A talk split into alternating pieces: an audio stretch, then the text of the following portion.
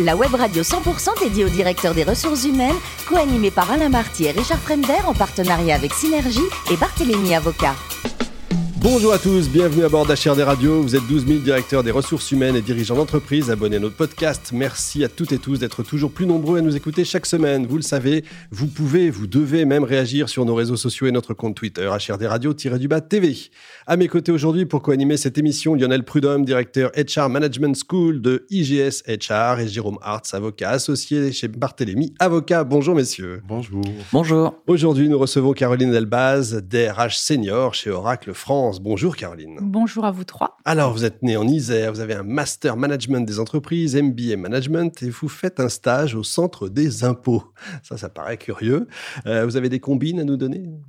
Beaucoup. Beaucoup. bon, on va se parler. Ouais. Hein. évidemment, ça sortira pas d'ici. Vous auriez pu y faire carrière, en fait? Non, je pense pas. Pourquoi? Parce que j'ai fait la révolution là-bas et que ça a beaucoup plu sur le moment, mais qu'après ça a dérangé un petit peu. il y a des choses, il faut aller doucement dans certaines organisations. Il faut pas trop bousculer, c'est ça? Mhm.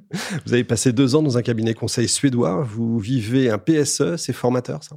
Oui, surtout qu'en fait, c'était une start-up, donc on l'a créée, on l'a fait grandir et après on l'a fermée. Donc on a eu en peu de temps l'occasion de vivre, ouais, en très peu de temps. Donc je pense que c'est super formateur, en tout cas pour un, futur DRH ou RH. Quoi. Effectivement. Vous passez deux ans ensuite chez un éditeur canadien, puis quatre ans chez le leader mondial de fabrication des livres, dont Harry Potter. Ouais, c'est ça, c'était enfin, c'est l'industrie du, du, livre. Hein. Donc, c'est une culture, un amour du métier de l'imprimerie. Je pense que c'est là où j'ai rencontré les gens les plus touchants. Ah oui ouais. Il y a une vraie culture. Dans ah ouais, oh, ça sent l'encre. Euh, ah ouais Ça sent l'encre. Ils sont de père en fils, de famille. Il y a toute la famille parce que c'est souvent dans des endroits où il n'y a que cette usine, dans Loire-et-Cher, par exemple. Et euh, il y a toute une histoire, un, vrai amour de leur métier. Donc c'est c'est super comme job. Et vous y faisiez quoi? Bah, J'étais responsable du développement des ressources humaines. Donc je m'occupais de toute la gestion des carrières, de, de la GPEC à l'époque, c'était euh, ce nom-là encore. et puis euh, le recrutement, mais surtout la transformation. bah de, c'était un, un, LBO, donc on avait des enjeux financiers, donc la transformation et des systèmes d'information pour être plus performants. Voilà. Et alors après, euh, changement complet, vous passez quatre ans chez Deloitte. Euh, habituellement, euh, c'est plutôt par là qu'on débute, non? Oui, on, mais, mais, pas. On débute par le conseil chez Deloitte. Là, c'était RH, donc voilà. Donc, bah, le conseil, là, c'était une expérience différente puisqu'on était avec des experts comptables. Donc, les métiers d'ordre, c'est compliqué. Les métiers d'associés, parce que soit on est associé soit on l'est pas. Et donc la position du DRH par rapport à des associés, dans ce, c'est compliqué. Mmh.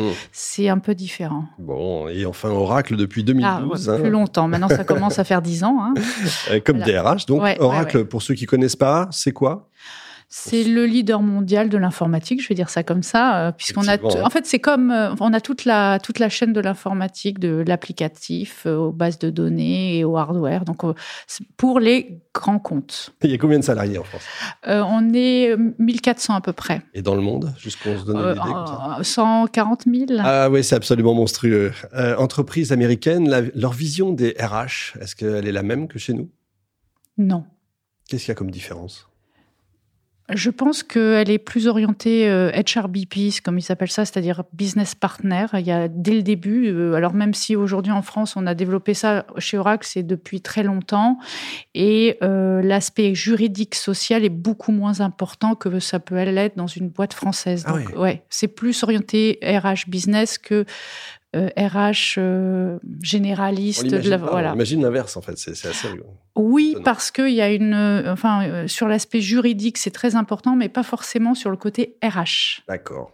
Mais en réalité, on a réussi à exister en France avec un style particulier. Hein. Bah, c'est bien ça. on a notre propre culture finalement, et je trouve qu'on s'en sort pas, pas si mal hein, dans une boîte américaine avec un petit touche de français. on, va savoir, on, va savoir, ça en détail. Le Covid, euh, les entreprises américaines rigolent pas du tout avec ça. En oui, général, voilà, voilà. Donc on est, enfin, je pense que, alors, on n'est pas les seuls, mais on est dans les rares à avoir euh, finalement décidé de fermer très vite euh, par sécurité. Ça, c'est quelque chose qui est très important. La sécurité des collaborateurs, c'est non négociable, hein, quels que soient les sujets. Et du coup, on a fermé tout de suite dès qu'il y a eu les premiers. C'était début mars, je crois, mmh. et on est resté fermé pendant plus de deux ans. mais deux ans, rigole pas du tout. Oui, on n'avait ni le droit d'aller voir nos clients, ni le droit de se voir. Ah oui. Et on était en, en full télétravail pendant deux ans pour tous les salariés dans le monde entier. Et on a réussi à fonctionner, on était opérationnel en 15 jours parce qu'on avait des systèmes d'information qui nous le permettaient. Donc ça a été assez euh, impressionnant. Ouais, j'imagine. Et justement, le télétravail, qu'est-ce que vous en pensez? C'est ah, ah. l'avenir formidable ou c'est. Ah là là. Vous avez trois heures si vous voulez. Oui, oui, oui, c'est ça c'est ça, je peux dire qu'en fait, on a eu, euh, on a eu d'abord plusieurs phases. On a eu la phase de surprise, de s'organiser, de finalement tout le monde a trouvé ça plutôt super parce que c'était une nouvelle façon de faire. Après, il y a eu euh, envie de se voir, plus envie d'être là, une souffrance, une lassitude. Ça a été à la rentrée quand tout le monde pouvait aller au, au bureau et pas nous. Et puis aujourd'hui, euh, on a ouvert et les gens ne veulent plus revenir. D'accord. c'est très paradoxal. Non, mais en fait, je pense qu'ils se sont habitués. En fait, on s'est habitué, ou tout le monde s'est habitué dans notre, à fonctionner. On a une performance incroyable. Donc, en fait, la performance individuelle fonctionne bien. Mmh. Le collectif, c'est différent, mais en tout cas, le résultat individuel fonctionne bien. Les gens ont trouvé une certain, un certain avantage, qualité de vie importante, une liberté. Et aujourd'hui, la contrainte est très mal perçue.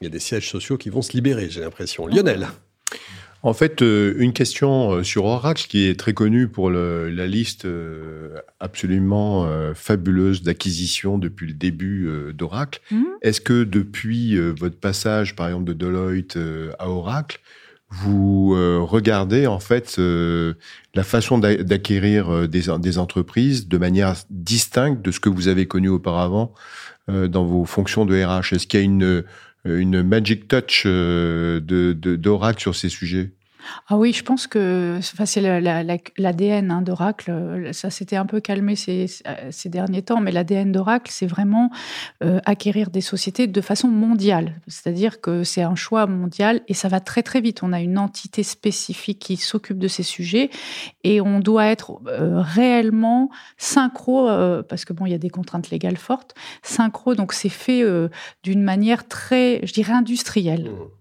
Après, l'intégration humaine, c'est un autre sujet qui est fait dans les pays mhm. et qui va être propre à chaque DRH, mais en tout cas sur les aspects juridiques, ça va très vite, c'est millimétré et je pense que j'ai jamais vu d'acquisition aussi rapide aussi euh, euh, dans l'exécution. Ah ouais, c'est incroyable. c'est ouais, ouais, ouais, ouais. c'est quelque chose qui est assez euh, incroyable.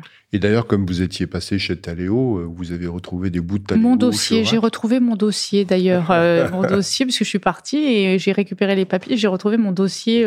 C'est marrant. Et puis, oui, en fait, c'est un petit monde malgré tout l'informatique.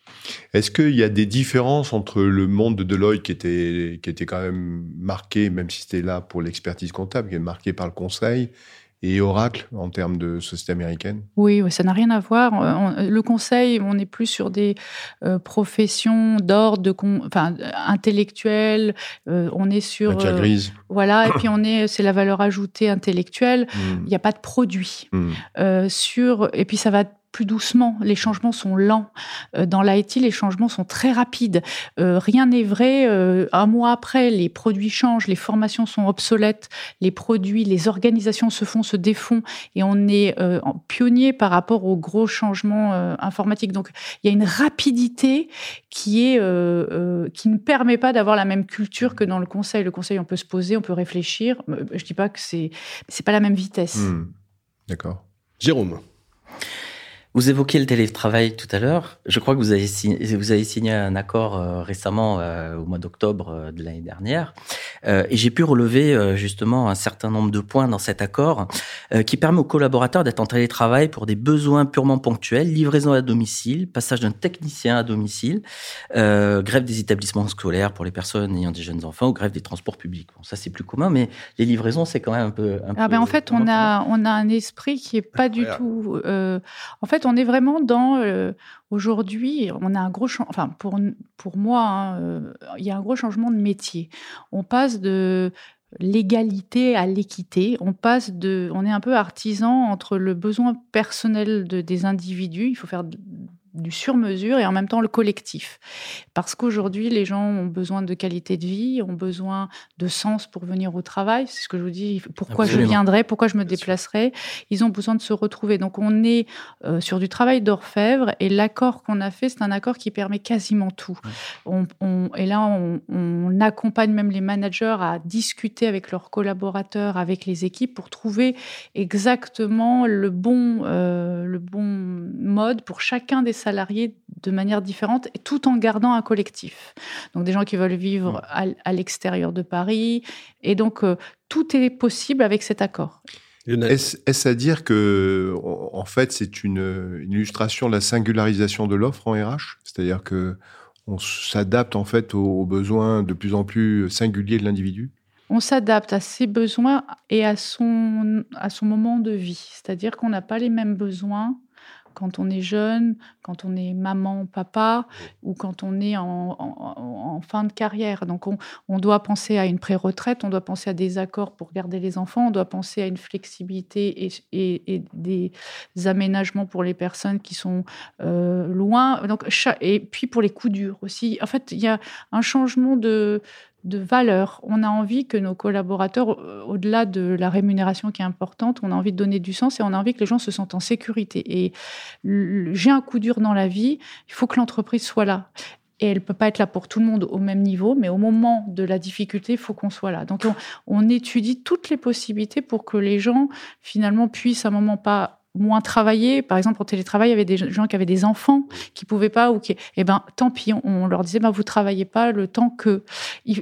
C'est provisoire, mais après, on le récupère. C'est-à-dire qu'on a beaucoup de souplesse et plus on fait confiance, plus on les responsabilise, plus on a un retour sur l'engagement qu'on a. Donc il y a un vrai changement. Alors c'est un parti pris, c'est des valeurs qu'on gagne pas toujours parce que des mmh. fois ça ça fonctionne pas aussi bien. Là c'est, mais en tout cas on a plus à gagner en étant généreux et en écoutant les gens que euh, en leur imposant les choses. Mais c'est plus long pour la RH, c'est plus compliqué. C'est on prend plus de risques vis-à-vis du business. Il y en a beaucoup qui nous ont dit pourquoi vous n'avez pas imposé quelque chose? Et mmh. puis c'est vrai que ça aurait été mieux, mais pour moi c'est une autre façon. Il faut faut arrêter avec ce système-là. On est presque à la RH personnalisée en fait. Oui, on est. C'est ça. Warum? Je pense que c'est aussi le signe d'un dialogue social euh, ah construit et ah constructif. c'est important. Parce que j'ai relevé également deux autres choses. C'est euh, dans le dans le cadre de vos accords diversité égalité des chances, c'est la synergie intergénérationnelle qui me paraît assez importante, euh, en tout cas intéressante. vous allez peut-être nous expliquer ce que c'est. Et autre point, c'est également dans l'accord GE, GPEC ou GEPP de 2019. Je ne sais pas exactement comment il est intitulé encore, mais il est doté d'organes de gouvernance dédiés pour contrôler effectivement le processus et donc de mettre en œuvre un suivi avec des, les instances. En fait, on a fait un plan vraiment euh, fort au niveau RH, euh, puisque ça prend la moitié du projet France, hein, où on a euh, décidé d'aller très fort sur la diversité et le bien-être des collaborateurs. Donc, il y a un axe fort. Pour ça, il y a, beaucoup de choses qu'on peut faire, mais on voulait aller plus loin et on voulait avoir réellement la preuve et les actions. Et donc, on a créé ce comité qui est un comité d'éthique. Et toutes les décisions au niveau France vont passer par ce comité là En termes de recrutement, est-ce qu'on a bien vu qu'il y avait des CV de, de, gens de la diversité, de femmes Est-ce qu'ils ont été entendus? Quand il y a une mobilité, est-ce que c'est d'abord aux femmes? Est-ce que c'est une priorité, hein, les femmes euh? Est-ce que euh, on a bien intégré euh, les, les, personnes qui étaient en situation de handicap? Est-ce que on a bien respecté l'âge aussi? Parce que c'est pas. Donc on est vraiment sur quelque chose où le directeur général de d'Oracle, la DRH, les directeurs business, le recrutement CNB euh, rémunération sont bien là et regardent ce que chaque collaborateur, va, enfin chaque manager va faire, sachant que c'est pas imposé, c'est un regard. Mais euh, ça change tout. C'est un mastodonte, mais on n'imaginait pas ça hein, d'Oracle. C'est assez, euh, c'est assez intéressant.